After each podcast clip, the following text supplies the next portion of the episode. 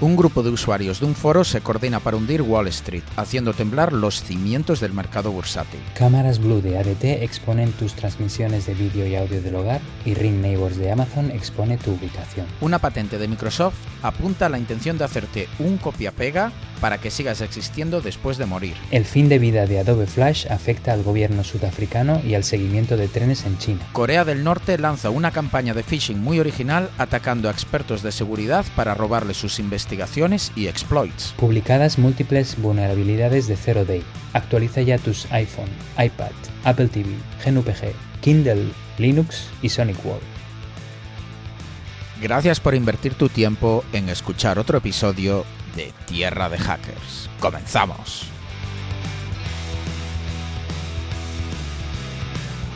Hola, hola y bienvenidos a Tierra de Hackers, tu noticiero de ciberseguridad hecho podcast. Hoy es el 1 de febrero de 2021, este es el episodio número 22.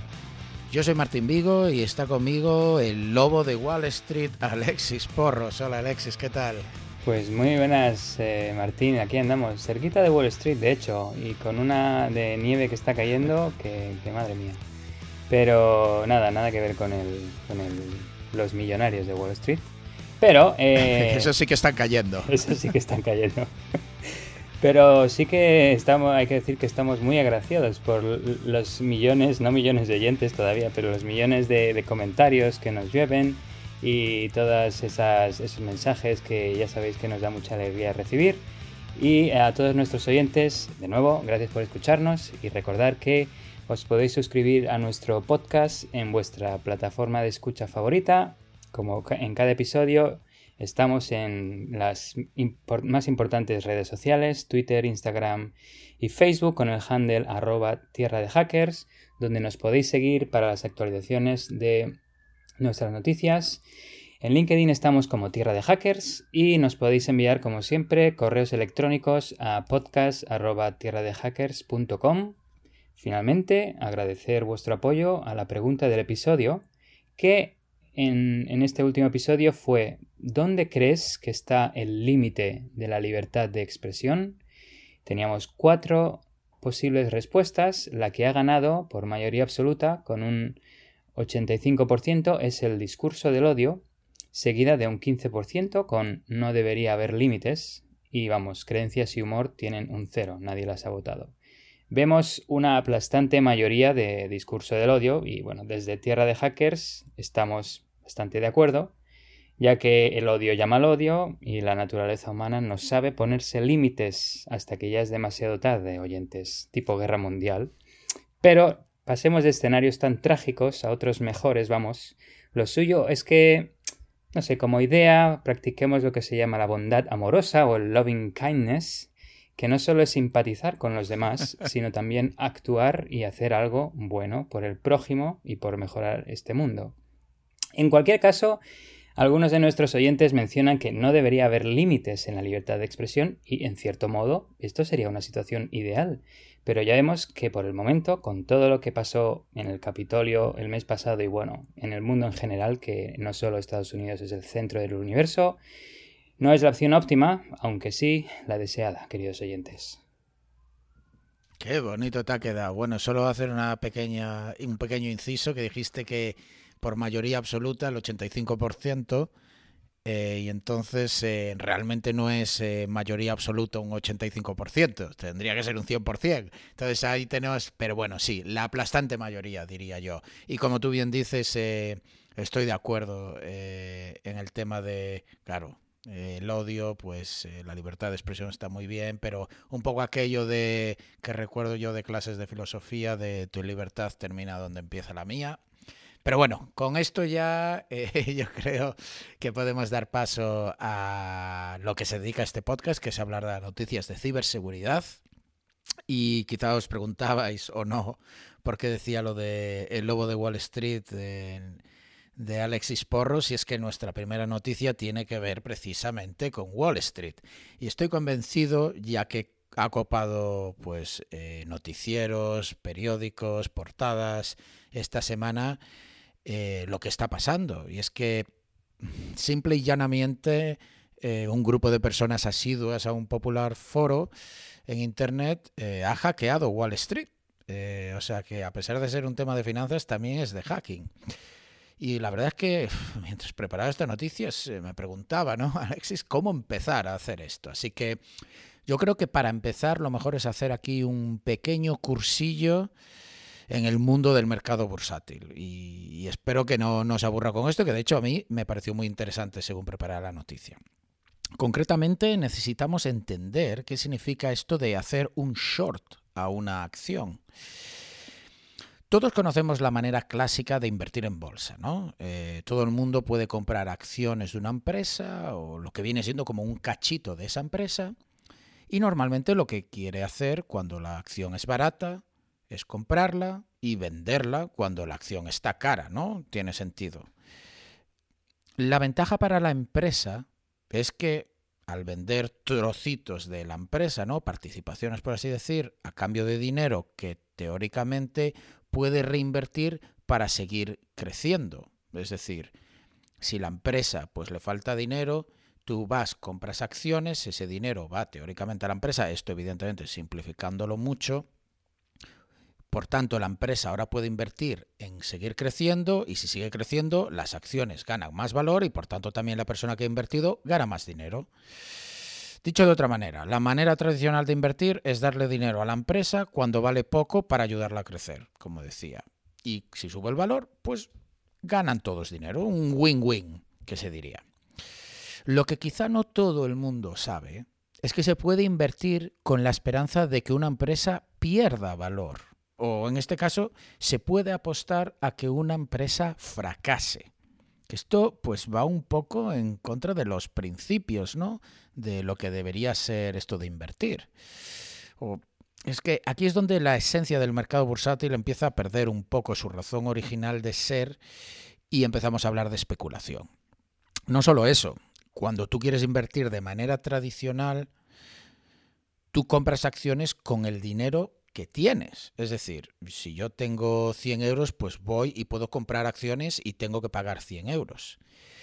Pero los conocidos como fondos de inversión, cuando hacen estos shorts, es decir, apostar a que la empresa va a fracasar, pueden hacerlo sin realmente gastar ningún dinero y simplemente pagar más tarde cuando la acción baje y así la puedan pagar más barato. Y esto es esencial para entender esta noticia. Es decir, os pongo el ejemplo. Pongamos que una acción de Apple vale 100 dólares. ¿Ok? Pues yo, Martín, creo que el siguiente iPhone de Apple va a ser un auténtico fracaso y que, y que eso va a afectar a las acciones de Apple que bajarán a 50 dólares. Eso es lo que yo creo que va a suceder. Por tanto, decido apostar a que Apple va a fracasar. Así que llamo a mi corredor de bolsa, es decir, a Alexis, que es mi broker, y le digo que quiero hacerle un short a una acción de Apple. Entonces Alexis, que es mi broker, busca entre sus clientes, porque no soy yo el único, a ver quién tiene acciones de Apple, porque yo no las tengo. Y apareces tú, querido oyente. Tú también eres cliente de Alexis y tienes acciones de Apple. Por tanto, Alexis lo que hace es tomar prestadas una de tus acciones de Apple y las vende al precio actual, que como dijimos era 100 dólares, y esos 100 dólares los mete en mi cuenta. Es decir, yo acabo de prestar, tomar prestada una acción tuya de Apple, la he vendido y ahora tengo 100 dólares. Recordamos que yo la he tomado prestada, yo nunca he tenido esa acción y sin, sin, embargo ahora tengo 100 dólares teóricamente. Lo que pasa es que yo te voy a tener que devolver la acción en algún momento. Pues bueno, en el caso ideal pasa el tiempo, sale el iPhone 13 con Android y, es un fracaso. Y las acciones bajan efectivamente a 50 dólares. Pues yo ahora llamo a Alexis y le digo, oye, quiero cubrir la acción, que es como el lingo que se utiliza, quiero cubrir la acción prestada de Apple. Y lo que hace Alexis es, coge 50 dólares de mi cuenta, donde hay 100, compra la acción de Apple que ahora está a 50 dólares y te la devuelve a ti, querido oyente. Por tanto, tú tienes tu acción, yo tengo 50 dólares extra y Evidentemente Alexis tiene su comisión por haber hecho todas estas operaciones. Por tanto, yo acabo de ganar 50 dólares con una acción que nunca he tenido que he prestado de ti porque la vendí al precio que tenía en su momento y la compré para devolvértela cuando estaba más barata porque eso era lo que yo esperaba que sucediese. Ok, hasta aquí ahora entendemos lo que viene siendo un short. Pero ¿qué sucede si en vez de bajar a 50 dólares la acción sube a 200 dólares y luego sube a 400 dólares? Pues en algún momento yo tendré que devolverte a ti, querido oyente, esa acción que tomé prestada tuya. Es decir, tendré que comprar una acción al valor al que esté. Y si está a 400 dólares y yo solo tengo 100 dólares en mi cuenta de cuando la vendí, pues habré perdido 300 dólares, ¿no? Vale, ok. La clave aquí es que cuando inviertes de manera tradicional, lo máximo que puedes perder es lo invertido, pero tus ganancias teóricamente pueden llegar al infinito. Es decir, si yo compro una acción de Apple a 100 dólares, Apple desaparece, pues he perdido 100 dólares porque la acción llegó a cero. Pero si Apple va triunfando, sube a 200, 300, 400, 1000, 2000, 5000, yo puedo llegar a ganar dinero infinito, por así decirlo. Pero solo puedo perder lo que yo he invertido. Cuando haces un short, esto es al revés, tiene muchísimo más riesgo, porque lo máximo que puedes ganar es el precio al que se vendió la acción cuando decidiste tomarla prestada. Es decir, yo la vendí a 100 dólares, y si asumimos que Apple desaparece, su valor baja a cero, bueno, no desaparece, que fracasa totalmente, el valor baja a cero, yo compro a cero, aunque eso es absurdo, digamos que baja a un dólar, yo compro la acción a un dólar, te la devuelvo y me quedo con 99. O sea que mi máxima ganancia puede ser lo que yo haya pagado, eh, por lo que yo la haya vendido.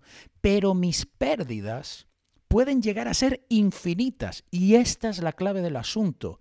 Mis pérdidas pueden llegar a ser infinitas. Porque si la acción en vez de bajar sube y sube a 200, a 400, a 1000, a 5000, va a haber un momento en que yo voy a tener que comprarla al precio que esté porque te la tengo que devolver. Por tanto, mis pérdidas pueden ser infinitas. Quedaos con esto. Porque es aquí cuando llegamos al hackeo más guapo de los últimos años, un auténtico David contra Goliat, como decían en los medios, ¿no? Gente normal organizada en un foro contra los fondos de inversión más poderosos del planeta. Ahora tenemos que hablar de GameStop. GameStop, probablemente muchos de nuestros oyentes más jugones conocen esta tienda tradicional, por así decirlo, que no es una tienda online, sino de, brick and mortar, como le llaman aquí en Estados Unidos, tiendas físicas, se dedica a la compra-venta de juegos. Tú puedes ir allí a vender tus juegos y, y, bueno, puedes ir a comprar juegos de segunda mano, ¿no? La cuestión es que con la llegada de los juegos online, muchísimas consolas, eh, pues eh, te puedes descargar directamente los juegos, pues claro, es como una empresa que está un poco desfasada en su modelo de negocio, ¿no? O por lo menos es lo que podríamos pensar. Y si no, pensar en lo que pasó con los videoclubs. En el momento que apareció un Netflix, pues todos los videoclubs dejaron de desaparecer porque ya todo el mundo se lo descarga por Internet.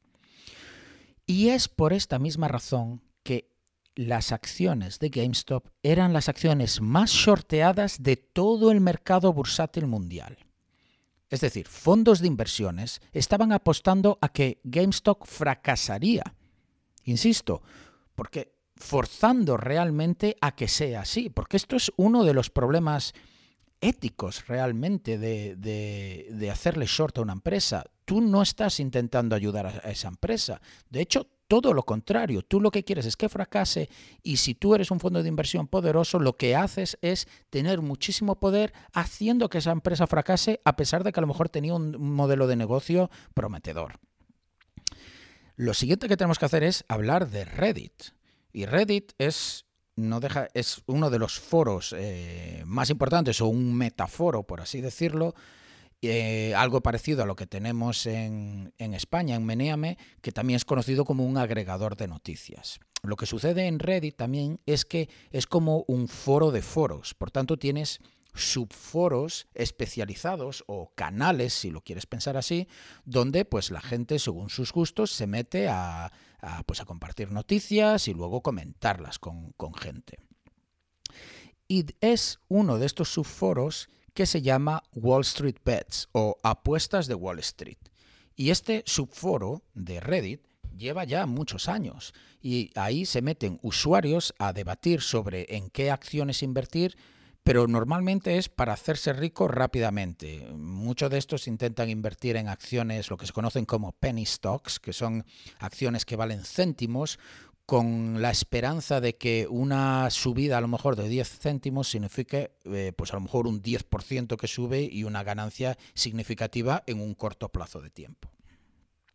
Pero ahora tenemos que hablar de un usuario en concreto de Reddit que se llama Deep Fucking Value.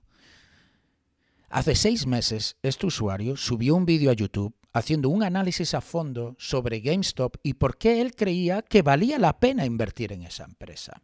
Yo me lo vi, es un vídeo de una hora, os lo dejo como siempre en las notas y referencias del episodio, y es muy interesante porque va cogiendo todos los argumentos que tienen así los teóricamente estos expertos multimillonarios eh, sobre GameStop y por qué esa empresa va a fracasar y punto por punto él va con datos eh, que de hecho eh, recaba públicamente de por qué no es así y él cree que esa empresa está abocada a triunfar. Tanto es así que la gente se burlaba de él en los comentarios en el vídeo de YouTube porque llegó a invertir 50 mil dólares en esta empresa que, insisto, todos los expertos apostaban en contra. Llegó agosto de 2019 y la acción empezó a subir, porque cambiaron de CISO, de, CISO no, perdón, de CTO y tal. Y bueno, llegó su inversión de sus 50 mil dólares iniciales a un millón y medio de dólares en septiembre. O sea que ya se había hecho realmente eh, millonario, ¿no? Pero es que en enero de este año, que aquí es donde empieza realmente lo interesante, mediante OSINT, lo que viene, se conoce como Open Source Intelligence, o simplemente obtener información de fuentes públicas, este subforo de Wall Street Bets se dio cuenta de que la acción más shorteada era la de GameStop y especialmente estaba shorteada por un fondo de inversiones que se llama Malvin Capital. Y claro, empezaron a debatir ahí los miles y miles de usuarios, que creo que lo que leí era que de hecho había millones, 6 millones de usuarios en ese foro, sobre que esta acción realmente estaba shorteada por toda esta gente y están intentando hacer que fracasase.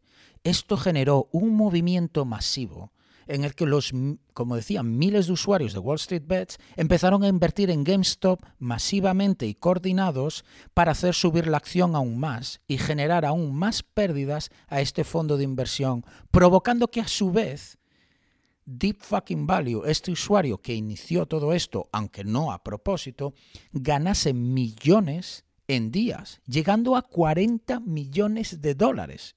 Recordad, había invertido 50 mil. 40 millones de dólares en solo unos días. Pero es que lo mejor de todo es que siguen sin vender. Deep Fucking Value dice que él no va a vender, lo cual hace que todavía más gente siga comprando, se suba al carro porque le admiran.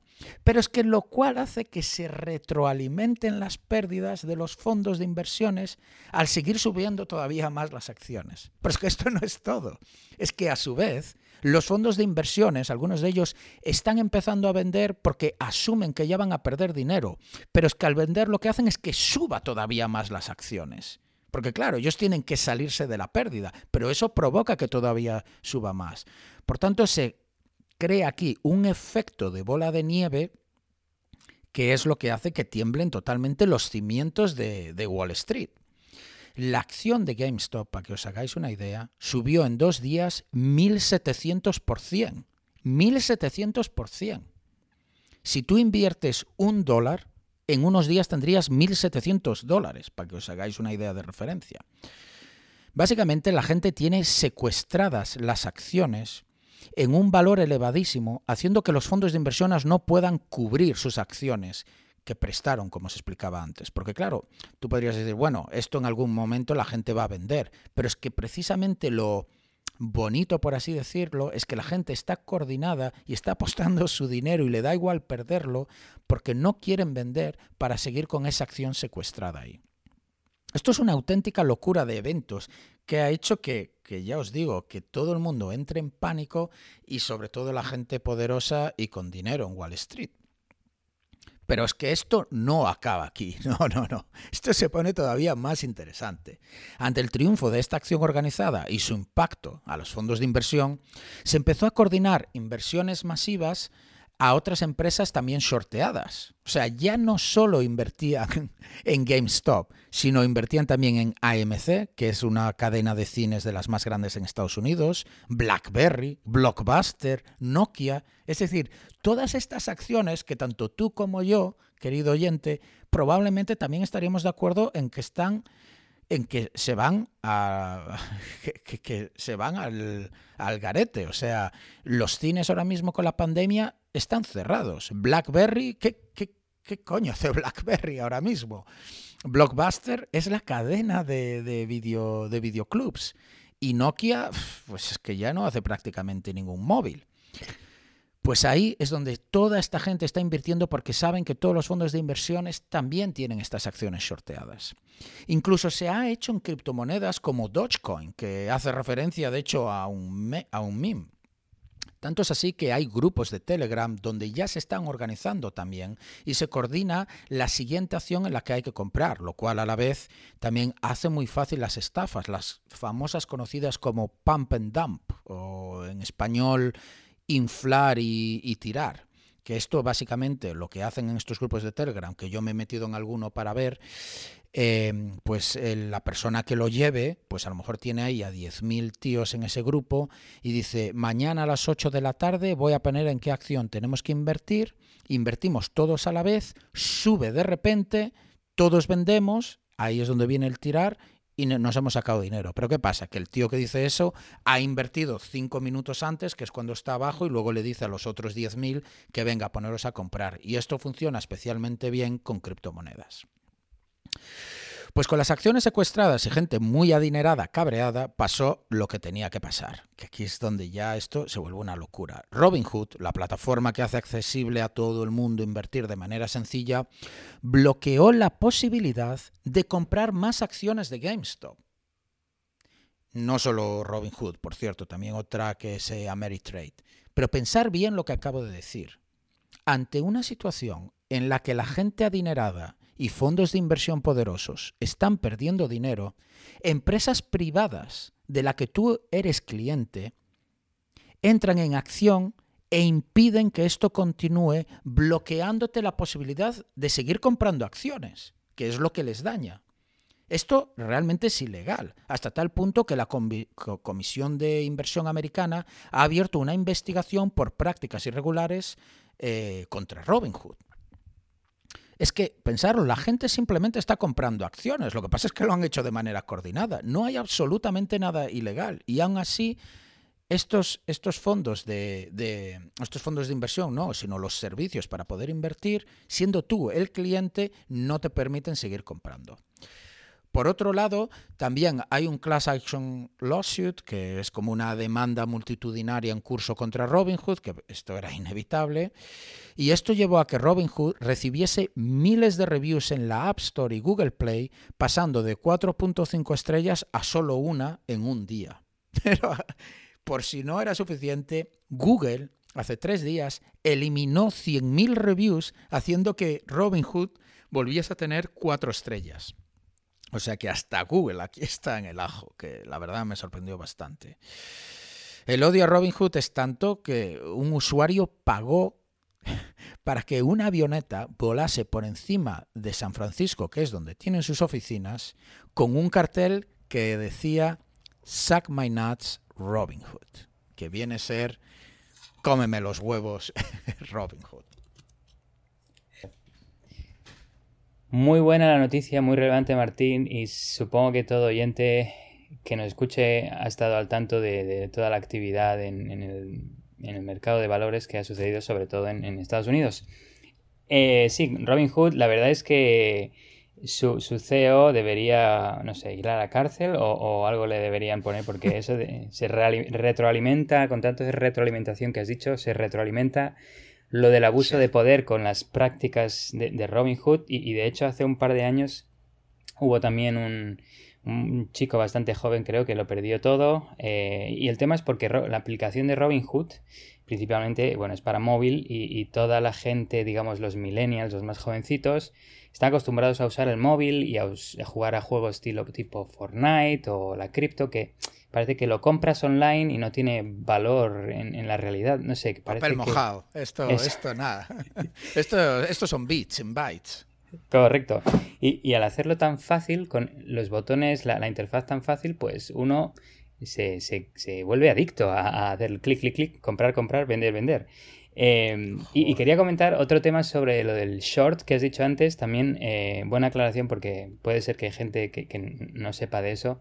Pero hubo un caso que lo relaciono con la ciberseguridad. Un grupo de investigadores de seguridad que se llama MedSec, que es como Medical Security, en 2017 eh, encontró vulnerabilidades en marcapasos y, eh, si no me equivoco, no, eran marcapasos principalmente, pero creo que alguna bomba de insulina. Y lo que hizo fue em, descubrir las vulnerabilidades y compró el stock de la empresa afectada, que es St. Jude Medical. Acto seguido, lo que hizo fue oh. publicar las vulnerabilidades y el stock hizo se hundió. Buena. Y ganaron mucho dinero. Ahora, creo que tuvo tema peliagudo con la ley y con. ¿Cómo, ¿cómo hizo la acción? ¿Cómo hizo la acción? Creo que, que, se escuchó eso allí en las calles de Wall Street. Qué bueno, tío. Los torpedos cayendo. Pues sí, esa, esa fue una. Y y luego, bueno, también han dicho que es un buen momento para revisar la película esta, el Big Short, también, que, ah, sí, muy recomendada. No solo el Lobo de Wall Street, sino la de Big Short, que esa habla, de hecho, de lo que pasó en 2008. O sea, que es lo que cubre, muy buena. Que, por cierto, estaba pensando lo que decías antes, vaya buena manera de cobrar un back bounty, ¿no? Lo de, bueno, ya que no me van a pagar, hago un short, eh, publico las vulnerabilidades y ya está. Esa es muy buena y además no solo las vulnerabilidades eran brutales, o sea, era que podían mediante, no sé si había un capítulo de Homeland Security en el que intentaban matar al presidente con el marcapasos vía Wi-Fi. Eh, bueno, red inalámbrica, pues en este caso algo parecido también podían drenar la batería del marcapasos de forma remota, solo con, bueno, eh, apuntar bien a, la persona y con una señal, bueno, decente, digamos, potente. Y claro, la batería no se puede cambiar en un marcapasos, se tiene que operar, eh, sacar el marcapasos y volverlo a poner con otra batería. Así que eh, esa, ese ataque era también bastante peliagudo. Y la verdad es que no había... Creo que al final sí que lo hicieron vía firmware, intentaron un poco eh, evitar que se pudiera gastar la batería de forma tan rápida, pero fue una, una noticia bastante sonada. Qué pasada, qué pasada. Me la apunto, me la apunto esa de, de encontrar vulnerabilidades y cobrar eh, a través de la bolsa. Sí, la verdad que tuvieron eh, buena idea para ellos, pero mala idea para los demás, obviamente. Pues nada, em, del mundo financiero nos vamos al mundo del hogar y la privacidad, que no es nada nuevo. Hemos hablado bastantes veces en el podcast Tierra de Hackers, pero seguimos porque siguen saliendo temas similares. Vulnerabilidades en cámaras IP de Blue, anteriormente conocida como Live Shield, podían haberse aprovechado para secuestrar transmisiones de audio y vídeo del hogar. Las vulnerabilidades fueron identificadas en la cámara de timbre de vídeo por los investigadores de la empresa Bitdefender en febrero de 2020 antes de que finalmente se arreglaran el 17 de agosto de 2020. Live Shield fue adquirida por ADT con sede en Florida en 2019 y las soluciones de seguridad para el hogar de Life Shield se rebautizaron como Blue a partir de enero de 2020. Lo digo por si algún oyente tiene algún, alguna de este, de este tipo. Los productos de la compañía tenían una participación del mercado del 33% en Estados Unidos en 2020, así que no es que eh, sea una empresa desconocida. Los problemas de seguridad en la cámara de timbre permiten que un atacante obtenga la contraseña de administrador de la cámara simplemente conociendo su dirección MAC, que se utiliza para identificar un dispositivo de forma única. Segundo, que un atacante pueda inyectar comandos localmente en la cámara para obtener acceso root. Y tercero, que un atacante acceda a las fuentes de audio y vídeo mediante un servidor RTSP, Real Time Streaming Protocol, protocolo de transmisión en tiempo real, que, sorprendentemente, no está autenticado. El timbre está diseñado para enviar periódicamente mensajes de latido o estoy vivo al servidor que es cms.liveshield.com, que contiene información con la dirección MAC, el SSID de la red inalámbrica a la que está conectada, la dirección IP local y la intensidad de la señal inalámbrica. El servidor, a cambio, responde con un mensaje de autenticación que contiene las credenciales de administrador en base 64. El problema es que el servidor, eh, aunque tú no envíes las credenciales correctas para hacer login, siempre piensa, es un fallo que tiene el servidor, que eh, la cámara está instalada por defecto y por defecto todavía no tiene las credenciales, pues dice, bueno, lo acepto. Da igual, te, te, autentico y te envío, de hecho, la contraseña de administrador eh, en base 64.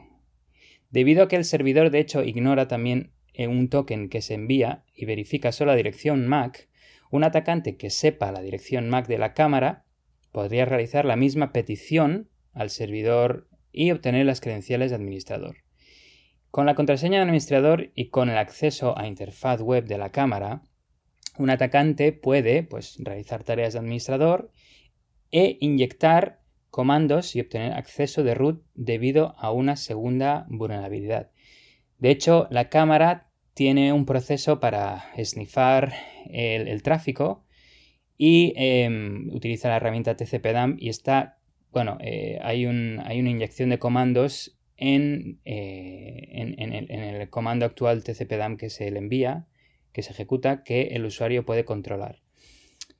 Y por último, como he comentado, eh, los investigadores han encontrado que eh, pueden conectarse al, bueno, al vídeo, a la transmisión de vídeo en tiempo real con cualquier reproductor multimedia, como pudiera ser Videoland Client, VLC. Si se va a la URL RTSP, dos puntos, barra barra, la IP de la cámara, dos puntos, el puerto 554 y luego barra img barra media.sav. Em, los, los investigadores indicaron que los ataques serían particularmente efectivos en situaciones en las que los ataques estuvieran dentro del rango cercano de la misma red inalámbrica, como obviamente en entornos, digamos, compartidos estilo Airbnb, porque tienes que estar dentro de la misma red para saber la, la MAC de la cámara.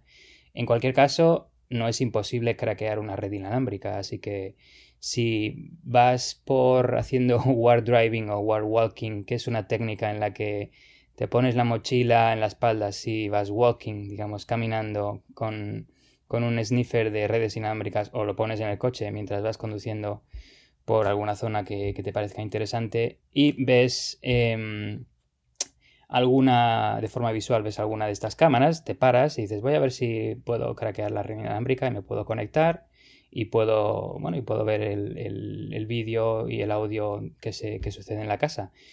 Más preocupante es si estas cámaras se utilizan en fábricas o en, centros de distribución o en almacenes donde si te puedes conectar eh, desde fuera y ves que ya no hay nadie, que han, que han cerrado el, turno, eh, pues puedes entrar, supongo, a los atacantes a robar o a hacer de las suyas.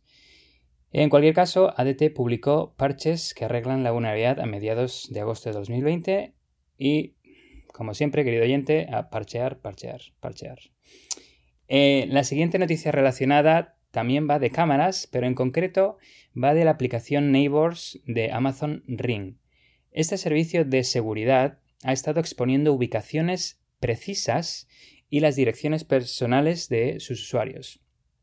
Recordamos que Ring es una startup de videoportero y seguridad para el hogar adquirida por Amazon por mil millones de dólares eh, americanos y lanzó Neighbors en 2018 como una función independiente en su propia aplicación.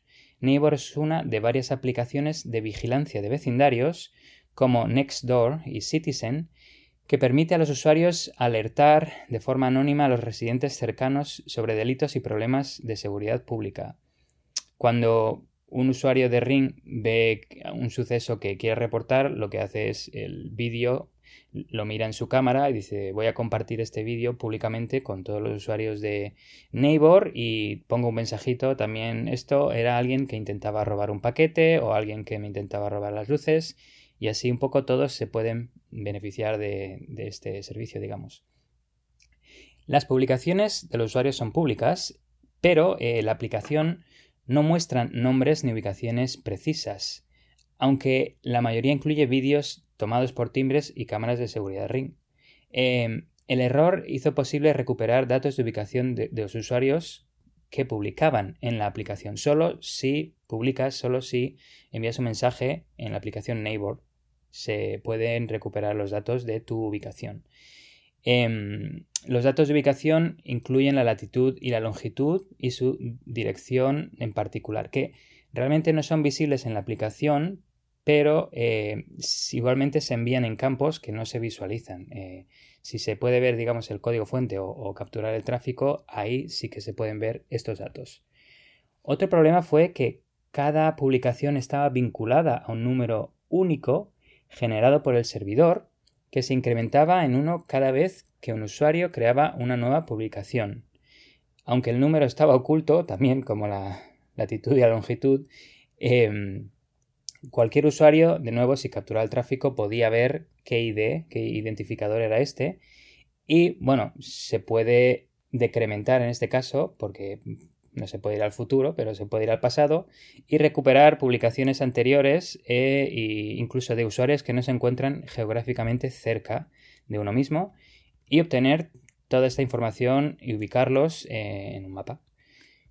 La aplicación Neighbors parecía tener alrededor de 4 millones de publicaciones a finales de 2020.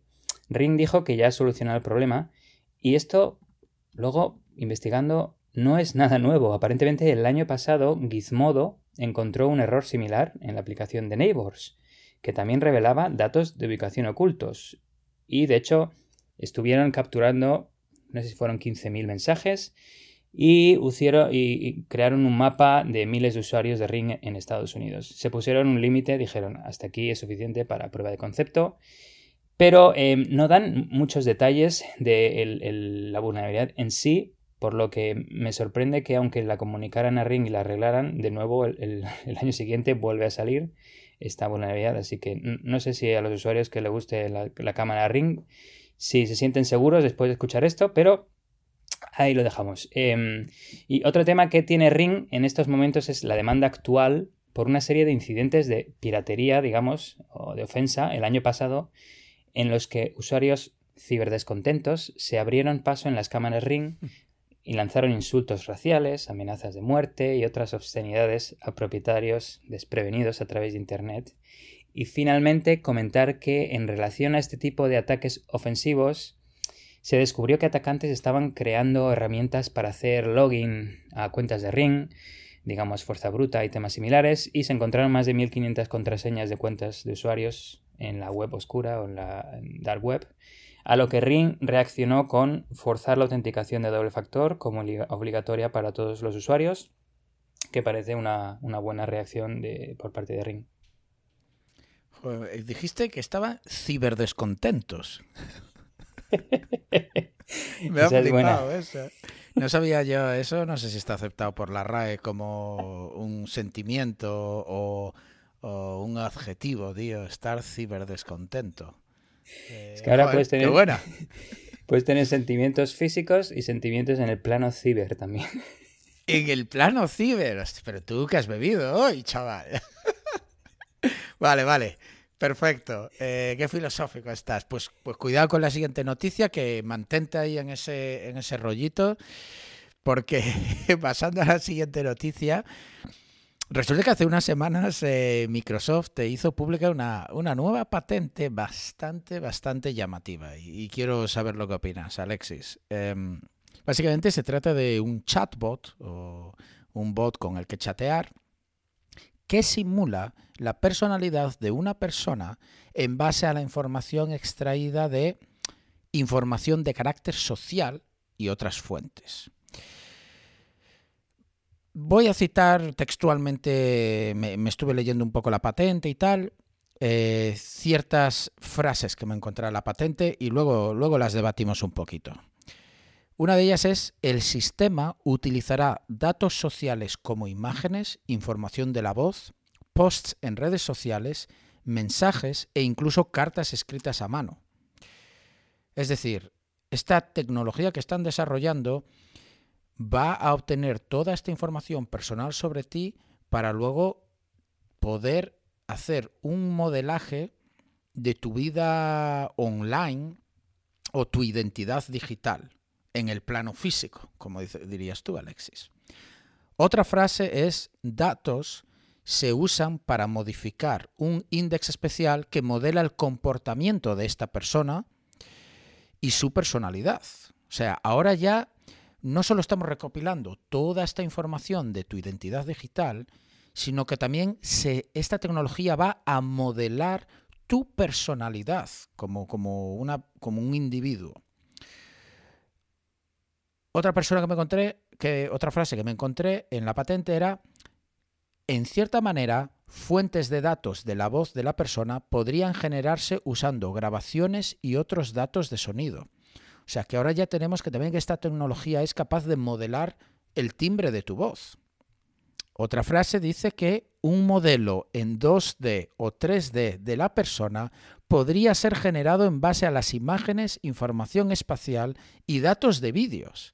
O sea, ya no solo esta tecnología va a modelar tu personalidad, no solo va a modelar tu timbre de voz, sino que te va a modelar a ti físicamente, o sea, tu cuerpo. Estamos entrenando modelos proactivamente para que puedas seguir vivo después de morir.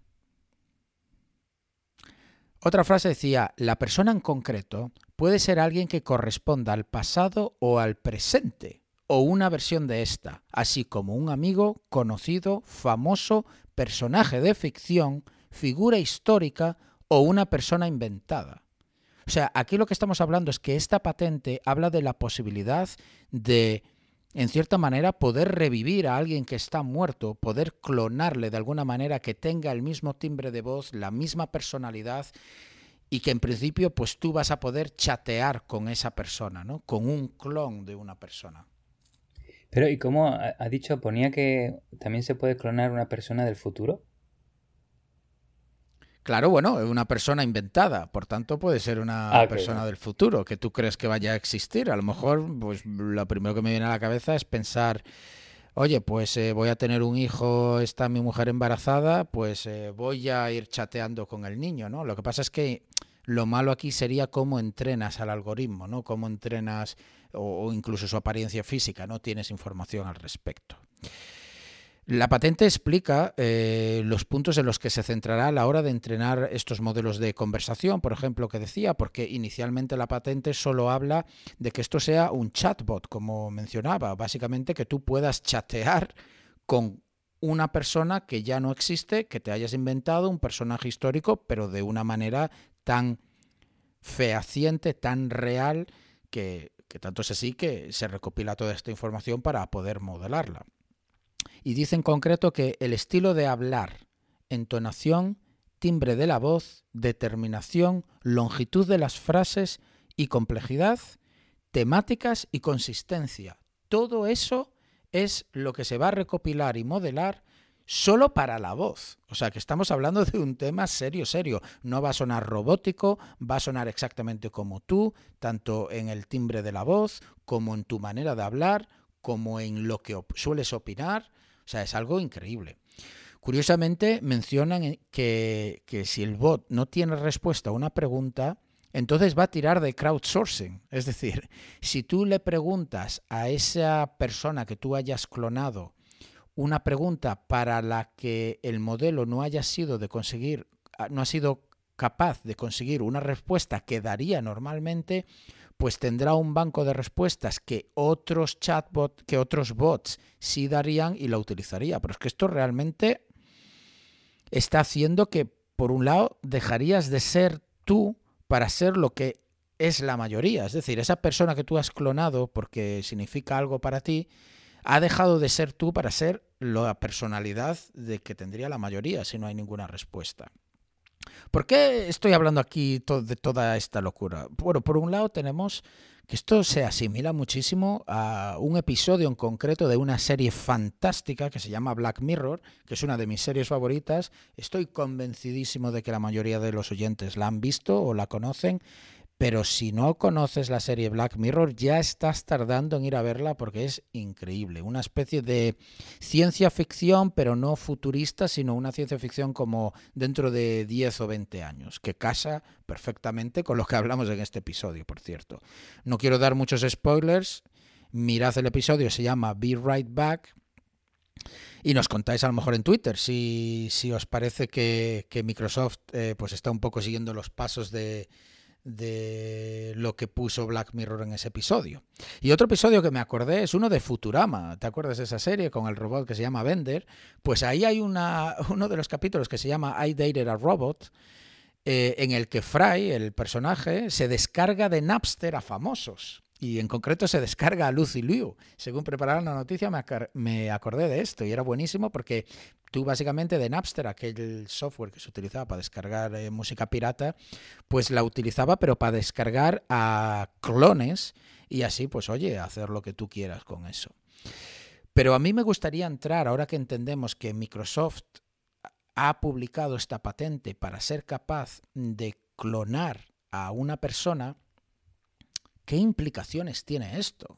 Desde el punto de vista de la ética, eh, pues tenemos un ejemplo que se me ocurrió para esta noticia, como la polémica que hubo con la película de Star Wars eh, Rogue One en concreto, por mostrar a Carrie Fisher, la actriz que, hacía de princesa Leia, en la película con, como si tuviese, pues eso, cuando era joven, ¿no? Eh, y lo hicieron a través de efectos especiales. Lo que pasa es que cuando la película salió, ella ya había fallecido. Sí es cierto que ella dio consentimiento, de hecho ella se utilizó para hacer el modelaje, pero abrió este debate ético sobre ¿podemos realmente por, a través de CGI, de efectos especiales, poner en películas a actores o actrices que hayan fallecido ya, ¿en qué punto puede haber ahí un consentimiento o, bueno, simplemente desde el punto de vista ético? Pero también hay implicaciones a nivel psicológico. Y es que la verdad no recuerdo si era Asimov, pero había esta gráfica eh, que, representaba un poco el sentimiento que tendríamos los humanos hacia robots y era como una gráfica en el que cuando un robot se, se semejaba demasiado a una persona, había como un valle en el que pasa de no darnos miedo a darnos mucho miedo. Es como que llega un momento en que el robot deja ya de ser robot y está demasiado cercano a ser como un humano y en ese momento ahí pues eh, todo el mundo tiene como esa aprensión o, o simplemente un problema, ¿no? Psicológico hacia eso porque simplemente es un poco creepy tenemos también el punto de vista eh, filosófico, ¿no? ¿Qué pasa si tú le preguntas a este bot sobre tu propia muerte, sobre la o la muerte de la persona a la que has clonado?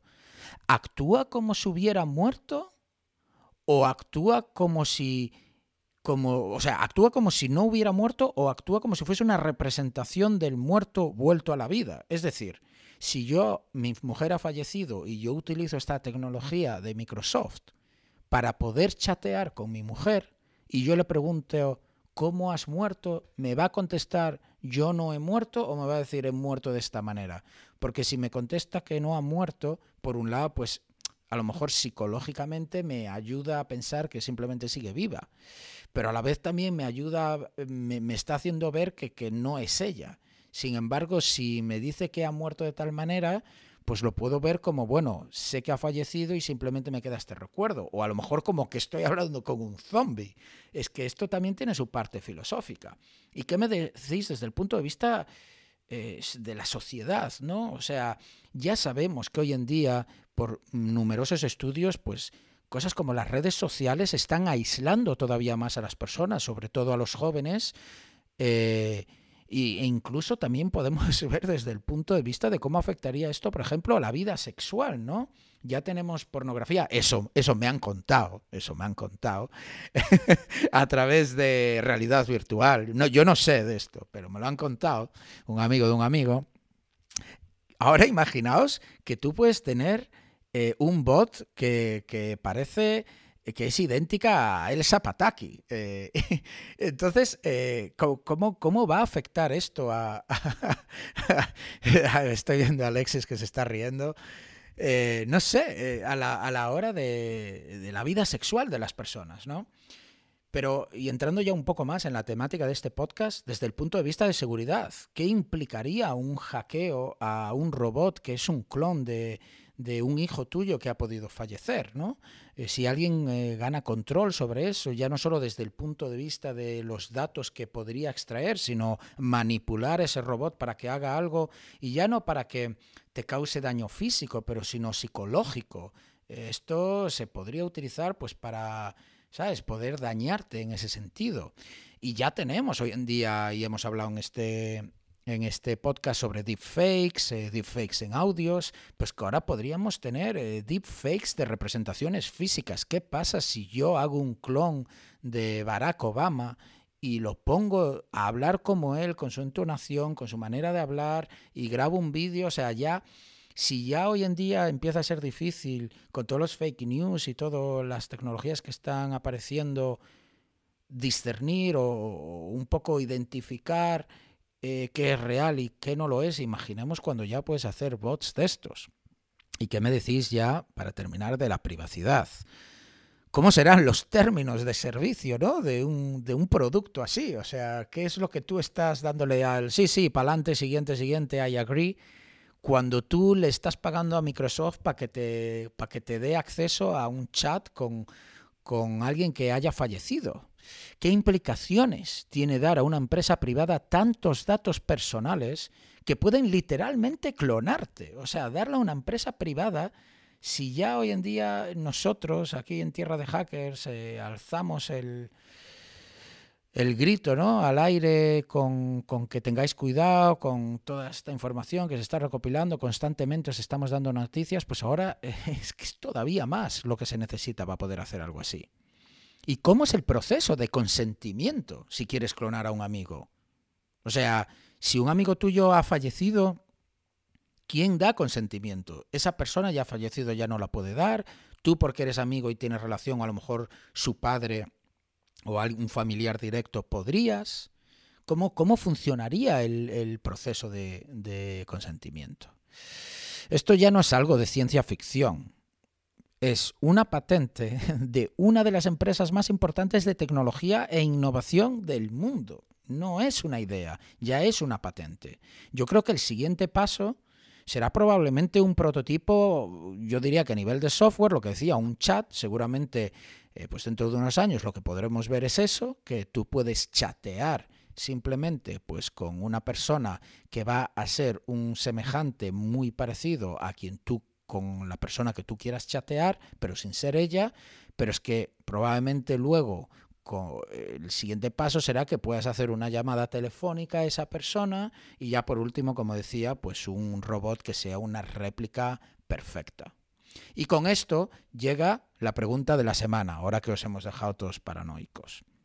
¿Permitiríais vosotros que os clonasen para que siguierais existiendo para vuestra familia y amigos una vez fallecidos. Y os damos cuatro opciones. Sí, sin lugar a dudas, es posible que vosotros queráis eh, seguir existiendo, ¿no? Para a lo mejor vuestros hijos y, o vuestra familia, o a lo mejor en, en, caso de que tengáis una muerte inesperada de, siendo jóvenes, algo así. Otra opción que os damos es sí, pero no físicamente. Está claro que la parte física es un poco la que más asusta, ¿no? Pero a lo mejor sí estaríais de acuerdo en que alguien pudiese tener una aplicación en la que pudiese chatear simplemente con vosotros, mandaros mensajes por, por Telegram y que contestéis como si fuerais vosotros. O quizá vuestra respuesta es que solo clonaríais a otro. Es decir, probablemente a vosotros mismos no permitiríais que os clonasen, pero sí podríais ver que aceptaríais clonar a un ser querido si desaparece inesperadamente, o pues como puede ser un hijo o una esposa. O a lo mejor vuestra respuesta es jamás de los jamases que quemen esta patente y que no suceda nunca. Así que por favor, contestarnos en nuestro Twitter, acordaos de suscribiros también, arroba tierra de hackers, esperamos vuestras respuestas. Esta noticia tiene mucha chicha, Martín.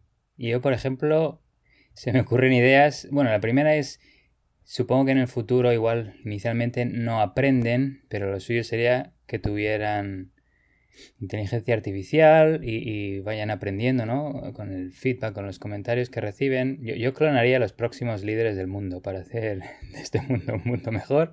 Y los ponía, de hecho, ahí, en plan, ahora tienes inteligencia artificial, lidera este mundo. No, pero fuera coñas, em, tema de ingeniería social, por ejemplo, clonas a alguien en el que, eh, bueno, necesitas acceder a una zona restringida y dices, oye, esta persona eh, lo reconocen los guardas, vamos a clonarlo, vamos con él y me va a permitir acceso a esta zona. O, por ejemplo, eh, se han quedado unas cuentas de banco en el aire. Vamos con este clon, vamos al banco y a recuperar el tema financiero. Es, que es verdad, es verdad. Luego, otras, déjame que. te, has, te, has, crecido, ¿eh? Te has crecido. Continúa, continúa. Tema de, bueno, este tiene muchas cuentas. Le voy a preguntar las respuestas de sus preguntas secretas aquí, porque tiene aquí, ¿cuál es oh, su perro favorito? claro, claro. Oye, ¿cuál fue el primer coche que tuviste? Eso, justo. Luego se me ocurre atacantes, pues si hay buenas habilidades, que puedan abusarlos y le hagan decir cosas obscenas para jugar psicológicamente con... Claro, claro, es que la guerra psicológica ahí, estás en tu casa y de repente te, te, viene, te viene tu padre que ha muerto y se empieza a cagar en todos tus muertos, ¿eh? que paradójicamente, ¿sabes? O una de estas que, que, conoces a la persona y te dice, oye, dime tu contraseña de email que necesito acceder para, para ver qué has estado haciendo últimamente, soy una inteligencia artificial, dímela, por favor. Y, como esto, dime tu contraseña de Bitcoin, de la, de la cartera Bitcoin, de lo que sea, vamos. Sí, es que la, ya te digo, las implicaciones yo mientras preparaba las noticias pues fueron las que se me ocurrieron, pero efectivamente es que hay implicaciones a todos los niveles. E insisto, esto ya no es una idea de que hablamos de algo hipotético, ya es una patente, que bueno, una patente no quiere decir que sea posible, pero vamos, que ya, mm. ya está la cosa ahí, ¿no? Pues sí, muy buena. Y nos vamos con la siguiente. Eh, bueno, has comentado una noticia sobre resucitar a personas. Yo voy a hablar sobre una noticia de resucitar a software, que es muy interesante lo que ha sucedido eh, estas, últimas semanas. Pues eh, el fin de vida de Adobe Flash ha afectado al gobierno sudafricano y a ciertos trenes en el noreste de China. Eh, sobre el gobierno de Sudáfrica, pues em, ha lanzado su propio navegador solo para volver a habilitar la compatibilidad con Adobe Flash. Vamos, que ha resucitado a Adobe Flash, incluso después de que alcanzara su fin de vida el 31 de diciembre de 2020, cuando Adobe dejó de soportar oficialmente el software. Pero ahí un poco quedó el tema como, bueno, eh, ya no lo soporto, pero alguno igual puede pensar, bueno, pero se puede seguir usando, ¿no? Pero no. Adobe lo que hizo fue publicar una actualización de su Flash Player que contenía un kill switch, digamos, o una bomba de tiempo más bien, eh, que se activaba el 12 de enero y lo que hacía era bloquear todo el contenido Flash que se reprodujera en Adobe Flash. O sea, Adobe Flash Player no, no se destruía, no se eh, atomizaba en tu ordenador y pasaba algo así visual como películas de hackers de antes, estas con, con temas así para em, ataques epilépticos, con muchas luces y tal, sino que dejaba de funcionar eh, el reproductor y, y no reproducía nada de Flash, ningún contenido Flash la que, la que, la actualización lo hacía inservible, pero no se autodestruía. Eso, no se autodestruía en 5, 4, 3. pues em, la compañía Adobe había advertido sobre la transición durante años, durante los últimos tres años, si no me equivoco. Y también navegadores como Google Chrome y Mozilla Firefox eh, empujaban un poquito, motivaban a los usuarios a utilizar otros estándares y tecnologías como HTML5, JavaScript y similares. Adobe dejó de soportar Flash obviamente por todas las vulnerabilidades que ha presentado a lo largo de los años y supongo que no daban abasto a arreglarlas y que salieran más y más. Y bueno, y esperaba que debido al hecho de que la tecnología dejaba de ser soportada, empresas dejaran de utilizarla. Incluso en octubre de 2020, Microsoft, de nuevo, vuelve a salir, también lanzó una actualización opcional para Windows 8 y superiores que eliminaba la versión incorporada de Flash del sistema operativo. Pero volvemos a Sudáfrica.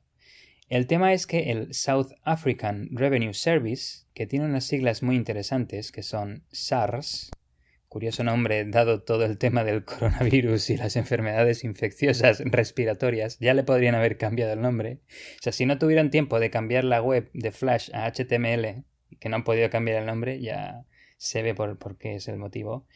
Em, utilizaba SARS, utilizaba Adobe Flash para que sus ciudadanos enviaran sus declaraciones de impuestos. Obviamente, esto es un tema que le interesa mucho al gobierno de Sudáfrica. Y llegado el 12 de enero, y tal y como el SARS tuiteó ese día, la agencia se vio afectada por el mecanismo de bomba de tiempo que a partir de entonces la agencia no pudo recibir ninguna declaración de, impuestos a través de su portal web.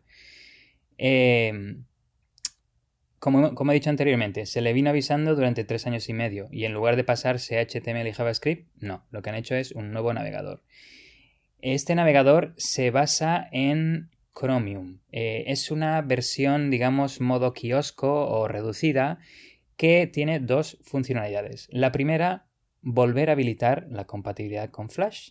Y la segunda, permitir que solo los usuarios puedan acceder al sitio web de archivos electrónicos de la página del SARS.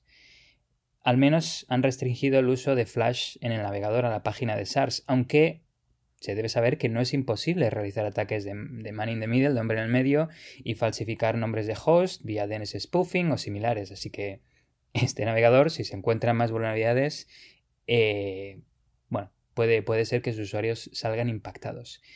En cualquier caso, otro tema preocupante es que SARS no ha tenido en cuenta la accesibilidad, ya que el navegador solo está disponible para usuarios de Windows y no para todo para otros sistemas operativos como macOS, Linux y usuarios móviles, eh, los que no pueden presentar impuestos por el momento. Supongo que eso significa que esos usuarios no tienen que pagar los impuestos de momento y se quedan con un tiempo de, de gracia, digamos.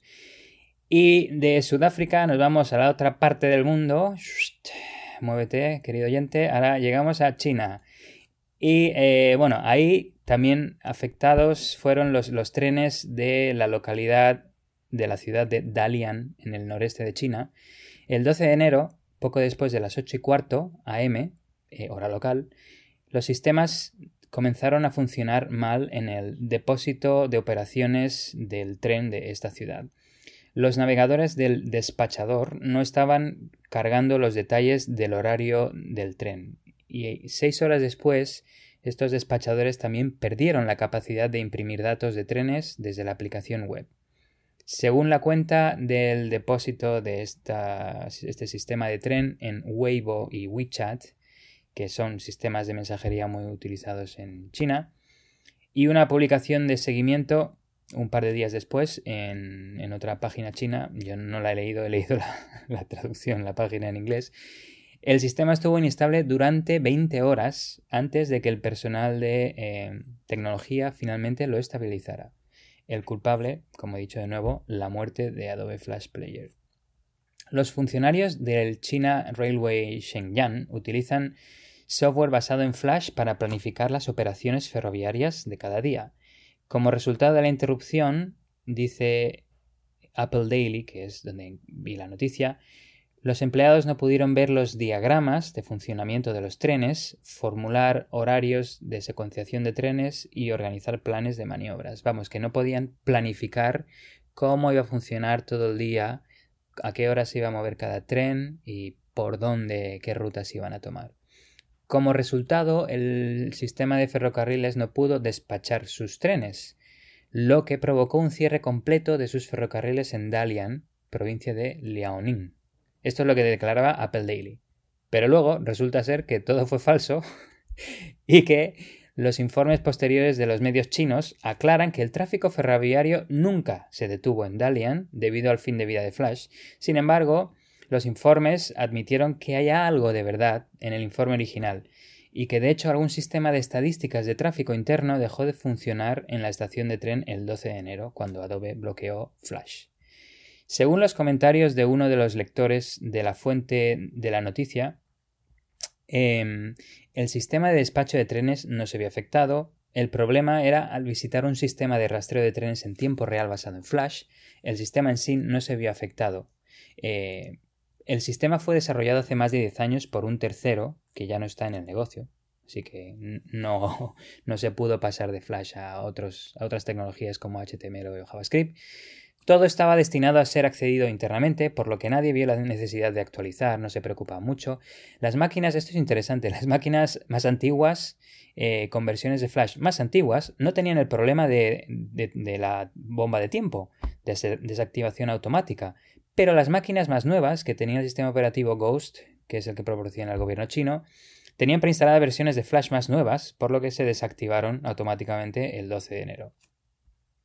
Y el problema se identificó rápidamente, pero la degradación de Flash duró toda la noche porque las personas aparentemente que hacían intentaban arreglar el problema no eran técnicas, no eran de no eran eh, bueno, no eran empleados del departamento de tecnología. Ese sistema finalmente se actualizó a una versión de Flash que se ofrece, atención, solo dentro de China que no contiene el mecanismo de bomba de tiempo del 12 de enero, lo que, permite que el sistema continúe funcionando. Es decir, en China tienen una versión de Adobe Flash que sí que funciona. ¿Hasta cuándo? Bueno, pues hasta, eh, hasta que, en principio, hasta 2023, porque de hecho Adobe pasó todas las responsabilidades de Flash a la empresa Harman, que es una empresa subsidiaria de Samsung y hace muchos temas de automóviles y que incluye el mantenimiento de Flash Player y su infraestructura hasta 2023. En cuanto al cliente, el último cliente de Flash en China todavía se puede descargar de flash.cn, que es la página de soporte de Flash eh, del, final de vida útil de Adobe. No tiene bomba de tiempo, como he dicho, y seguirá, sobre todo esto es interesante, recibiendo parches de seguridad probablemente hasta que se deje de soportar en 2023. Otro em, lector de la fuente de la noticia comentaba que, de hecho, los comentarios de la noticia en sí son igual de interesantes que la noticia en sí.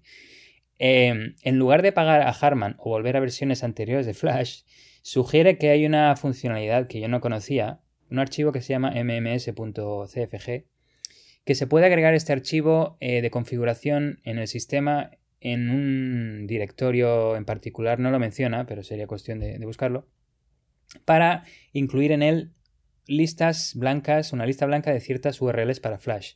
La versión actual de Flash Player aparentemente seguiría cargando debidamente esas URLs y solo esas URLs a pesar de la bomba de tiempo y deshabilitaría las demás. Y bueno, em, por si algunos usuarios que nos escuchen y no sean chinos necesiten utilizar Flash, eh, desde Tierra de Hackers les aconsejamos seguir usando Flash e intentar resucitarlo.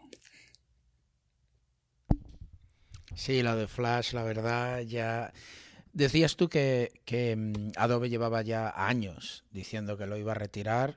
Eso iba a añadir yo mm, con el sonido de fondo de aplausos de toda la comunidad de ciberseguridad, porque como mencionabas tú, ha sido el coladero a todos nuestros ordenadores durante años, ya que era un software que corría con los privilegios elevados en el navegador y era como, digamos, el objetivo ideal para la gente que escribe exploits y encuentra vulnerabilidades. Sí, además se iba mejorando porque su ActionScript, este lenguaje de scripting que tenía, era bastante poderoso. Al principio no tanto, pero luego fue evolucionando y era una maravilla para temas de seguridad. Claro, pero me imagino que en sitios como pues lo que mencionabas tú, ¿no? Sudáfrica y tal, o en África, en países por ahí que no hay tanto presupuesto, pues claro, han hecho la web hace mil años, la han dejado así y ahora pues pasa lo que pasa. Eh, Pero bueno, sí, bastante interesante. Eh, pues nada, pasamos ya con mi última noticia, que os traigo Corea del Norte, que ya hacía tiempo que no, que no hablábamos de Corea del Norte. Y viene de mano de una investigación de, de Google, de hecho, eh, ya que descubrieron una campaña del gobierno norcoreano, pero lo interesante de esta es que el objetivo a, a quien atacaban era a investigadores de seguridad. Ojito. En concreto, esta, esta investigación viene por parte del Threat Analysis Group de Google, eh, que la publicó la semana pasada, de hecho, y os la pongo en las notas de, del episodio. La cuestión es que, en esencia, es un ataque de ingeniería social cuyas víctimas eran expertos eh, en seguridad con el objetivo de robarles información de posibles vulnerabilidades desconocidas eh, públicamente, digamos. Es decir, querían comprometer a gente que se dedica a encontrar vulnerabilidades y escribir exploits, hackeándoles los ordenadores para así poder extraer lo que, lo que posiblemente pudieran tener almacenado ahí. Y la verdad es que yo creo que no se había visto nada parecido a esto hasta, hasta ahora. El modus operandi era eh, empezar una conversación con, ya digo, conocidos expertos en el mundo de la ciberseguridad a través de redes sociales como Twitter y LinkedIn, las que usamos todos a diario. Después de entablar un mínimo de confianza, pues hola, ¿qué tal? Sí, yo me dedico a la investigación también y todo esto, les pedían ayuda con una supuesta investigación que estaban haciendo sobre un zero day que acababan de encontrar, una vulnerabilidad crítica. Y de hecho lo que están haciendo es aprovecharse del buen rollo normalmente que hay entre expertos en ciberseguridad y que siempre están dispuestos a ayudar. Bueno, a ver, hay de todo, ¿no? También hay, hay idiotas en el mundo de la ciberseguridad, pero en general, por lo menos mi experiencia es que la gente eh, está dispuesta a ayudarte. Pues cuando el investigador accedía a ayudar, el que era el objetivo, les eh, estas personas les enviaban un proyecto en Visual Studio, que esto sí me, llamó la atención, que supuestamente contenía el código de la vulnerabilidad y del zero day que habían encontrado o que estaban desarrollando. Pero esto venía también con una librería que era maliciosa y que era lo que te infectaba la máquina y empezaba a hablar pues con el command and control. En otras ocasiones lo que hacían era enviar un enlace a la web de esa persona que teóricamente pues eh, no escribía blog posts sobre sus investigaciones y tal, diciéndole que era ahí donde tenía un blog post explicando todos los detalles técnicos de ese zero day para el que necesitaba ayuda. Entonces, claro, ¿qué vas a hacer? Pues le das clic y vas a esa web. ¿Y qué pasaba? Pues se ejecutaba anecdóticamente un zero day en Chrome, que también afecta a Brave, por cierto, y que te infectaba la máquina. Eh, la web en concreto eh, era blog.brownvvnn.io y se confirmó, porque uno de los investigadores lo hizo público, que infecta al Windows 10 totalmente parcheado, es decir, la última versión actualizada al máximo, corriendo un Chrome también actualizado, o sea, un 0DI en toda regla. Los atacantes tenían varias cuentas de Twitter y páginas web con posts sobre investigaciones de vulnerabilidades que a veces eran copias de hecho de otros blogs. Lo que hacían era pues crear contenido. También posteaban vídeos en YouTube con, demostraciones de supuestos exploits que habían escrito. Curiosamente, algunos lo, los falseaban en el sentido de que manipulaban el vídeo para que pareciese que el exploit hacía algo que realmente no hacía. De hecho, en algunos de los vídeos hay comentarios de expertos en ciberseguridad que dicen que esos vídeos realmente eran falsos. Sin embargo, los atacantes lo que hacían era utilizar sus otras cuentas de Twitter que tenían y en otras redes sociales para darle credibilidad al vídeo diciendo que no, que no era falso, que lo acababan de testear y era cierto. He de decir que todo este setup, este, esta configuración de todas estas cuentas, páginas web, con su contenido, con investigaciones, realmente es muy, muy laborioso y lleva mucho tiempo. ¿no? Esto no eran cuatro cuentas falsas de Twitter hechas ahí deprisa y corriendo, sino identidades digitales con presencia online y contenido para que pareciesen investigadores de seguridad expertos y, y reales, por supuesto. En las notas del episodio eh, os dejo el enlace al reporte de Google donde podéis ver las cuentas falsas, dominios falsos y otros indicadores de compromiso y lo hacemos porque tened en cuenta que el 0day que se está explotando en Chrome sobre Windows 10 todavía no se, no se ha parcheado, o sea que no vayáis a esas webs y por eso os lo damos por si de repente pues por Twitter os habla alguien desconocido eh, que podáis verificar si es uno de estos, más que nada si sois expertos eh, en seguridad informática.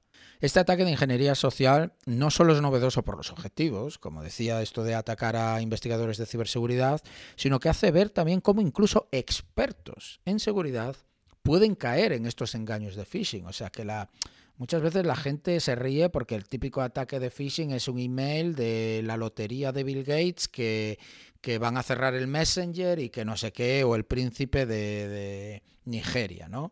Pero también hay phishing sofisticados, o lo que viene siendo lo que se llama el spear phishing, ¿no? Que en vez de ser pues un email que intenta ser global o, o aceptable para todo tipo de audiencia, pues en vez de eso lo que hacen es mandar un email al leerlo pues tiene sentido para ti, ¿no? Por eso pues a investigadores de seguridad les escribían con el pretexto de que habían encontrado pues una vulnerabilidad. Uno de estos investigadores que cayó y, fue infectado eh, se llama Richard Johnson, que es muy conocido, este experto en el ámbito de la ciberseguridad, y ha sido muy transparente cosa que es de agradecer, porque no es fácil admitir que, te la han colado, ¿sabes? Entonces eh, ofreció mucha, mucha información a través de su Twitter, sigue haciéndolo. Y en su caso, lo que le infectaron fue con el 0day que mencionaba al visitar la, esta web maliciosa. Así que recordad, ¿eh? no la visitéis porque todavía no hay parche para Chrome o para Brave. Y él en concreto la visitó porque el atacante, en vez de decirle, oye, vete a esta web, así porque sí, lo hizo muy bien. Dijo, oye, te voy a mandar el código, pero te lo voy a mandar cifrado por email y aquí está mi clave PGP. Vete ahí a descargarla. Eso está muy bien pensado, porque bueno, eso es normal, entonces voy a ir a descargarla. Y pum, corrió el 0day, el exploit, y le infectó a la máquina.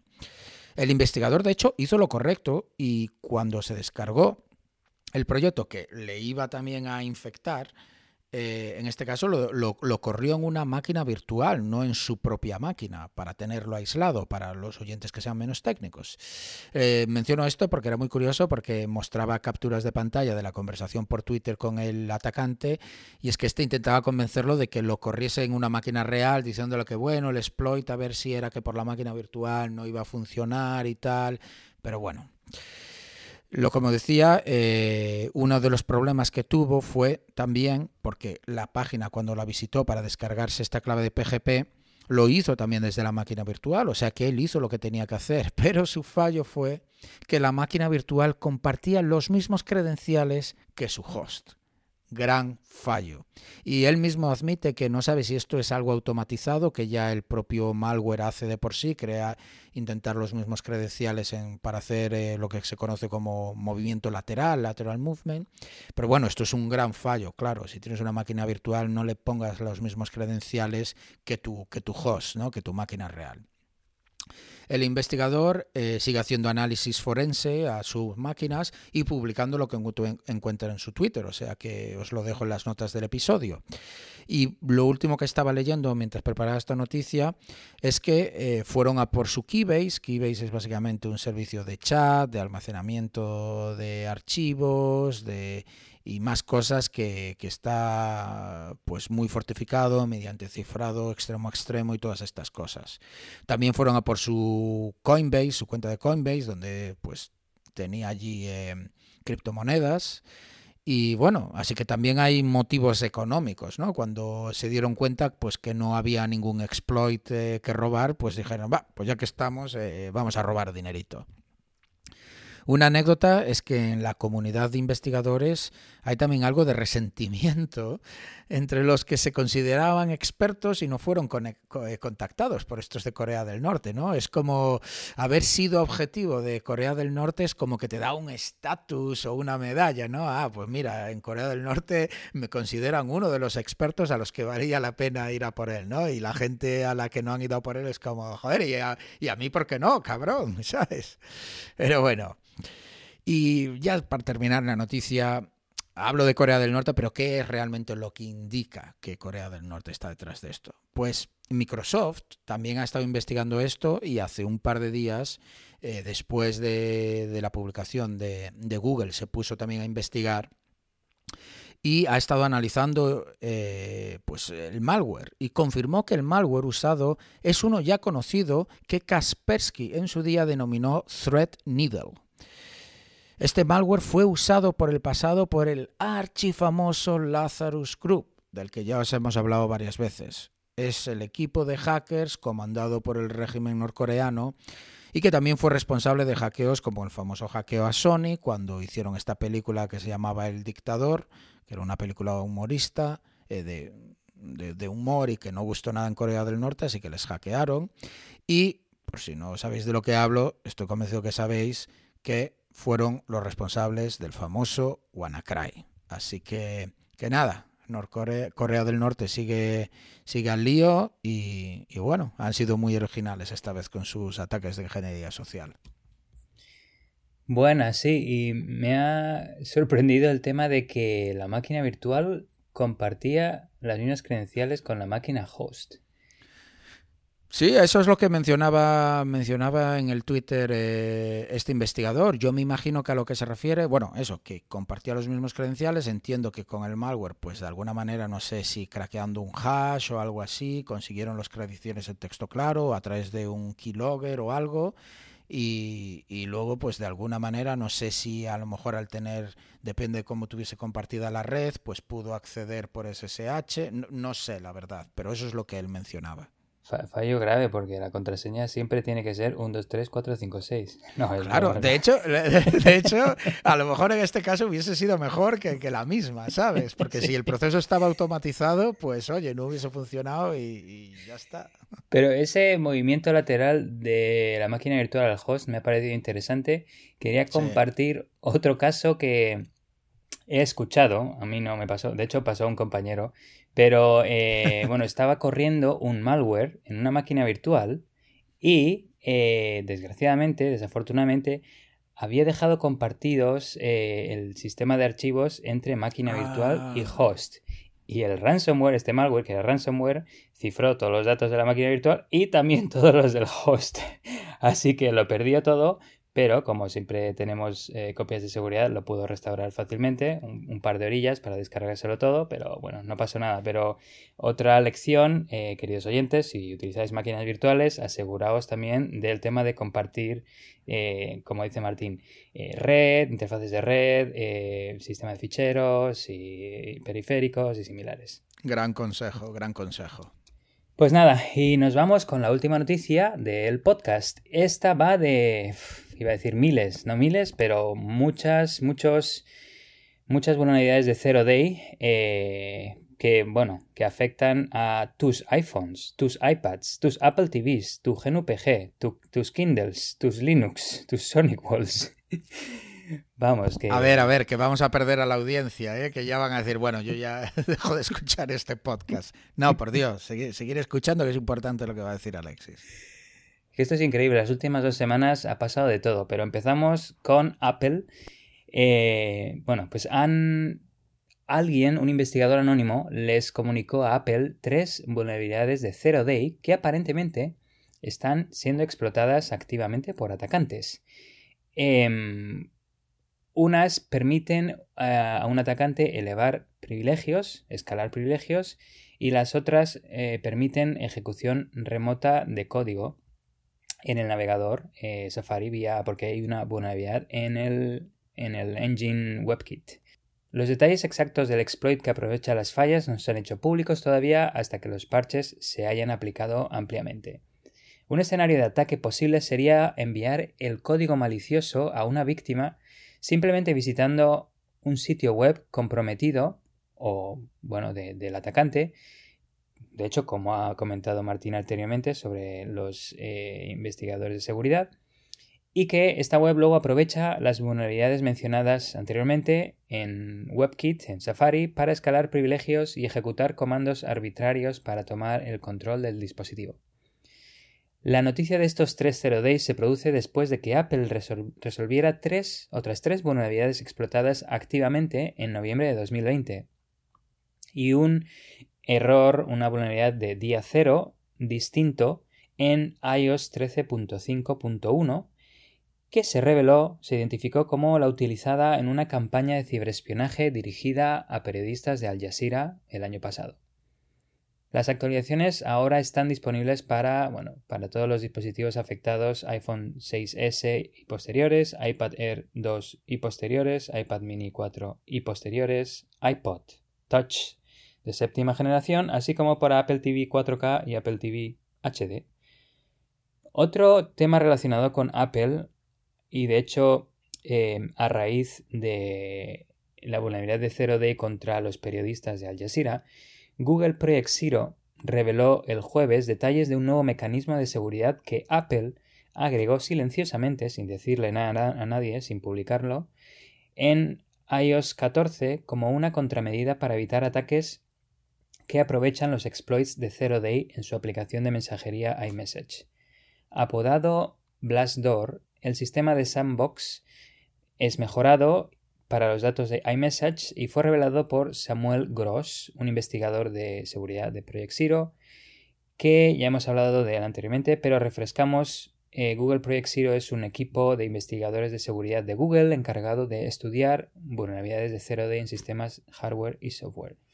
Lo que hace Blastdoor, esta medida de seguridad desde iOS 14, es inspeccionar todos los mensajes de iMessage entrantes en un entorno seguro y aislado, un entorno de sandbox, lo que evita que cualquier código malicioso dentro de un mensaje interactúe con el resto del sistema operativo del dispositivo iPhone, iPod, iOS, lo que sea de Apple, o acceda a los datos del usuario. Dicho de otra manera, al mover la mayoría de las tareas de procesamiento es decir, el decodificado de la lista de propiedades del mensaje y la creación de vistas previas de enlaces, de un proceso que se llama Imagined a este nuevo componente Blastdoor, eh, un mensaje especialmente malicioso y diseñado eh, y enviado al objetivo ya no puede interactuar con el sistema de archivos de dispositivos iOS o realizar operaciones de red. De hecho, el mismo símil sería el que acabamos de comentar anteriormente con la máquina virtual y el host. En este caso han creado una mini máquina virtual, digamos, para procesar estos mensajes maliciosos y se le ha cortado toda interacción, bueno, casi toda interacción entre el dispositivo, el, host y, la máquina virtual, digamos, que es este, este proceso de sandbox. Eh, se ha se ha denegado acceso eh, entre los sistemas de ficheros de ambos y se ha denegado acceso entre las interfaces de red de ambos, digamos. De esta forma se hace que recibir mensajes eh, iMessage sea más seguro. Además, en un intento por retrasar los reinicios posteriores de un servicio que falla, eh, Apple también ha introducido una nueva función de limitación en el proceso launch de, de iOS para limitar la cantidad de intentos que un atacante puede hacer cuando busca explotar una falla eh, del tipo, digamos, por fuerza bruta, aumentando exponencialmente el tiempo entre dos intentos sucesivos de fuerza bruta.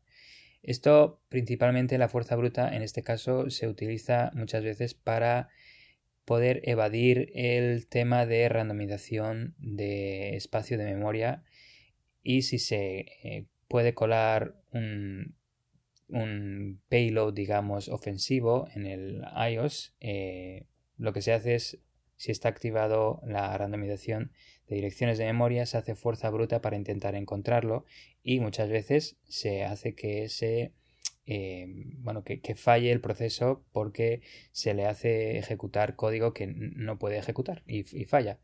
Y entonces, para evitar que se reinicie de forma muy rápida y para evitar facilitar la tarea de esta fuerza bruta a los atacantes, se ha incrementado, se ha puesto una especie de límite entre eh, reinicios de, los procesos atacados. El desarrollo, como he dicho anteriormente, es una consecuencia de este exploit de cero click que aprovechó una falla en Apple iMessage en iOS 13.5.1 que fue dirigido a los periodistas de Al Jazeera.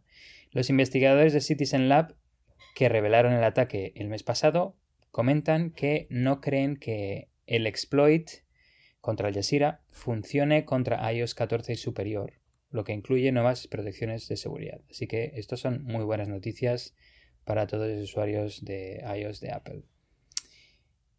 Pasamos a otra, otros productos software, en este caso libgcrypt, que es una librería open source, eh, es un módulo de cifrado de propósito general desarrollado para GNU Privacy Guard, GNU PG o GPG, una implementación de software libre del estándar OpenPGP.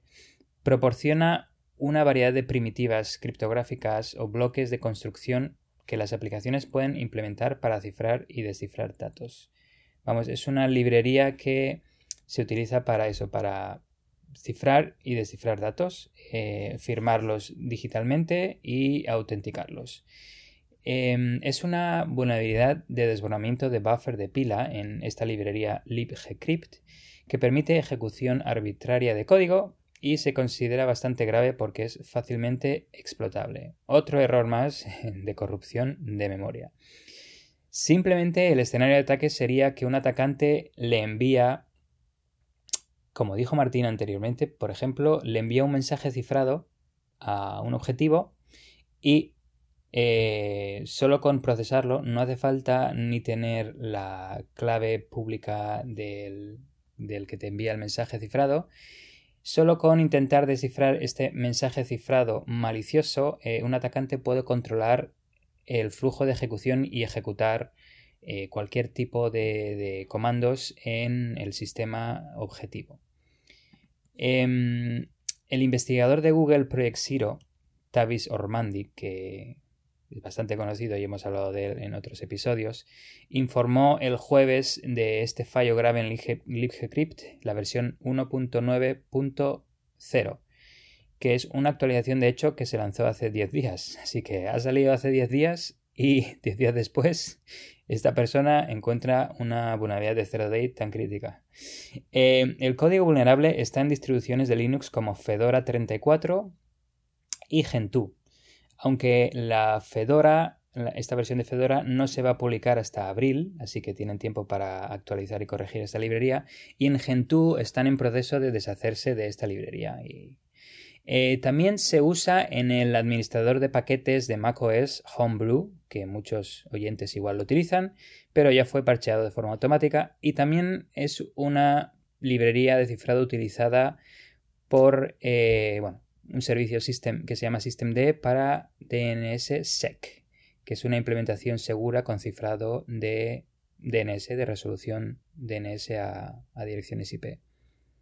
La acción, de nuevo, en este caso es parchear, parchear, parchear. Eh, está la nueva versión 1.9.1. O de hecho, también se dice que si se vuelve una versión anterior, como la 1.8.5, eh, esta vulnerabilidad no existe ahí, pero bueno, habría que ver si en las anteriores hay otras vulnerabilidades. En cualquier caso, seguimos con más Zero Days y ahora nos vamos a de software, nos vamos otra vez al hardware, en este caso dispositivos Kindle de Amazon. Amazon acaba de corregir una serie de fallas en su plataforma de lectores electrónicos Kindle que podían haber permitido a un atacante tomar el control de los dispositivos simplemente enviándoles un libro electrónico malicioso. Eh, el ataque lo han apodado Kindle Drip. Es, eh, bueno, dripping, que es Kindle, el Kindle te está goteando. Eh, es una cadena de exploits de tres, tres vulnerabilidades, tres exploits que aprovechan la función de enviar a Kindle para enviar un documento con malware, con código malicioso, a un dispositivo de Kindle que cuando se abre, se puede aprovechar para ejecutar de forma remota código arbitrario y realizar compras no autorizadas, porque se puede, de hecho, de hecho, el investigador lo que creó fue una prueba de concepto que le permitió acceder a las cookies de amazon.com del usuario en el dispositivo Kindle y exfiltrarlas a un servidor de este investigador y luego reusarlas para hacer login en amazon.com y realizar compras, como por ejemplo realizar compras en libros electrónicos que pudieran ser vendidos por los propios atacantes en la tienda Kindle utilizando la tarjeta de crédito del objetivo. Eh, la primera vulnerabilidad permite que un atacante envíe un libro electrónico a un Kindle. La segunda permite la ejecución remota de código mientras se analiza el libro electrónico. Y la tercera permite escalar privilegios y ejecutar código como usuario root. Una vez que el libro electrónico se envía al dispositivo de la víctima, acto seguido se aprovecha una falla de desbordamiento de buffer eh, buffer overflow en la biblioteca de formato de imagen JPEG XR, así como un error de escalamiento de privilegios en un proceso del usuario root que se llama stacktamp-d para inyectar comandos arbitrarios y ejecutar código como este usuario privilegiado root. Por lo tanto, cuando un usuario desprevenido abre este libro electrónico que le ha aparecido por arte de magia en su Kindle que de hecho no te sale ninguna notificación de tienes un libro nuevo. Te sale en tu librería y si eres curioso, como mucha gente es, vas y lo abres y si tocas, tienes que tocar uno de los enlaces en la tabla de contenido, Kindle, el dispositivo, abre una página HTML en el navegador, que es el que es vulnerable porque utiliza esta librería que parsea la imagen JPEG XR Em, y analiza el archivo de imagen que contiene el código de ataque, lo que permite al, adversario, en, este caso, robar, bueno, ejecutar código arbitrario, en este caso eh, fue, lo que hizo el investigador fue robar las credenciales o las cookies de amazon.com del usuario. Hay ciertas limitaciones, y es que el atacante necesita saber la dirección de correo electrónico asociada al dispositivo Kindle a atacar. Aunque en algunos casos el nombre tiene como sufijo una cadena aleatoria, el investigador sostiene que la entropía en la mayoría de las direcciones es lo suficientemente baja como para adivinar trivialmente usando un enfoque de fuerza bruta. Esto eh, habría que verlo porque primero el investigador debería, bueno, un poco conocer a la víctima, saber su dirección de correo electrónico y luego pensar que probablemente esté usando ese usuario arroba amazon.com y añadirle unos sufijos, digamos, eh, para hacer un poco fuerza bruta y adivinar finalmente la dirección de email utilizada en el Kindle con esta funcionalidad de enviar a Kindle. En cualquier caso, eh, esta dirección de correo se puede modificar, así que para aquellos usuarios más paranoicos eh, se puede totalmente randomizar. Eh, lo suyo es que luego se pueda recordar o se, añada en la lista de tus contactos para poder enviar libros a tu dispositivo Kindle. En cualquier caso, también comentar que Amazon ha respondido bastante bien y de hecho lo ha arreglado con un enlace de verificación que se envía a una dirección preaprobada en escenarios donde un documento se envíe desde una dirección de correo electrónica no reconocida. Así que eso está bastante bien, que si de nuevo el atacante está intentando eh, enviar desde una cuenta suya eh, de, correo electrónico a tu cuenta de recepción de Kindle, que no tienes obviamente aprobada, pues se te va a enviar un enlace de aprobar, de verificar este libro antes de que se descargue en tu Kindle, con lo cual arregla todo, todo este escenario. Pero en cualquier caso, Amazon también ha corregido las fallas de, que, permiten la ejecución remota de código y la escala de privilegios como usuario root. Las arregló el 10 de diciembre de 2020 para todos los modelos Kindle lanzados después del 2014. Em, y mencionar que el investigador fue recompensado con la grata cantidad de 18.000 dólares como parte del programa de investigación de vulnerabilidades de Amazon. Me parece una cantidad bastante eh, hermosa. En siguiente quiero comentar la vulnerabilidad de Zero Day en sudo eh, llamada Baron Samdit. Bueno, eh, Qualys Research Team ha descubierto recientemente una vulnerabilidad de heap overflow en sudo. La mayoría de nuestros oyentes que sean ávidos usuarios de Unix y Linux deben conocer sudo, pero para aquellos que no lo, que no lo sean, eh, sudo se merece una breve descripción. Sudo es una utilidad disponible en la mayoría de los principales sistemas operativos similares a Unix y Linux que permite a los usuarios ejecutar programas con los privilegios de seguridad de otro usuario. Es decir, yo quiero ejecutar, quiero ser el usuario root o quiero ser el usuario Martín y quiero ejecutar un comando como usuario Martín o como usuario root. Y en función de los privilegios, los permisos que se me hayan otorgado a, mí, eh, podría hacerlo o no. En este caso, en este caso en concreto de esta vulnerabilidad, cualquier usuario autenticado sin privilegios puede obtener privilegios elevados de root en un host vulnerable utilizando una configuración sudo predeterminada que aprovecha esta vulnerabilidad. Aclarar que este usuario no necesita ser un usuario, privilegiado o ser parte de la lista de sudoers, que es un archivo o una lista que indica los usuarios que pueden, em, bueno, que pueden ejecutar esta utilidad sudo con privilegios. Por ejemplo, incluso la cuenta nobody, eh, cualquier cuenta no privilegiada puede aprovechar el, problema también. Esta vulnerabilidad, de hecho, lleva 10 años danzando sin que la hayan identificado eh, y se introdujo el julio de 2011 y afecta a todas las versiones de sudo entre 1.8.2 a la 1.8.31p2 y desde la 1.9.0 a la 1.9.5p1 en su configuración predeterminada. Qualys ha podido verificar esta vulnerabilidad y desarrollar exploits para obtener privilegios de root en Ubuntu 20.04, Debian 10 y Fedora 33. Qualys ha seguido el proceso de divulgación responsable con el equipo de sudo, que le comunicó la vulnerabilidad eh, hace poco, el 13 de enero, y la hicieron pública el 26 de este mes, perdón, del mes pasado. El fallo es principalmente un error de análisis y parsing de los parámetros proporcionados por el usuario, que le permite sobreescribir em, la memoria, la heap, y controlar la ejecución, pudiendo ejecutar código arbitrario como obtener privilegios de usuario root. Eh, Qualys no ha publicado todavía el código de explotación para esta vulnerabilidad hasta que bueno, se, también se hayan aplicado los parches y se le deja un poco, está bien que le dejen un poco de tiempo a los usuarios para que puedan parchear.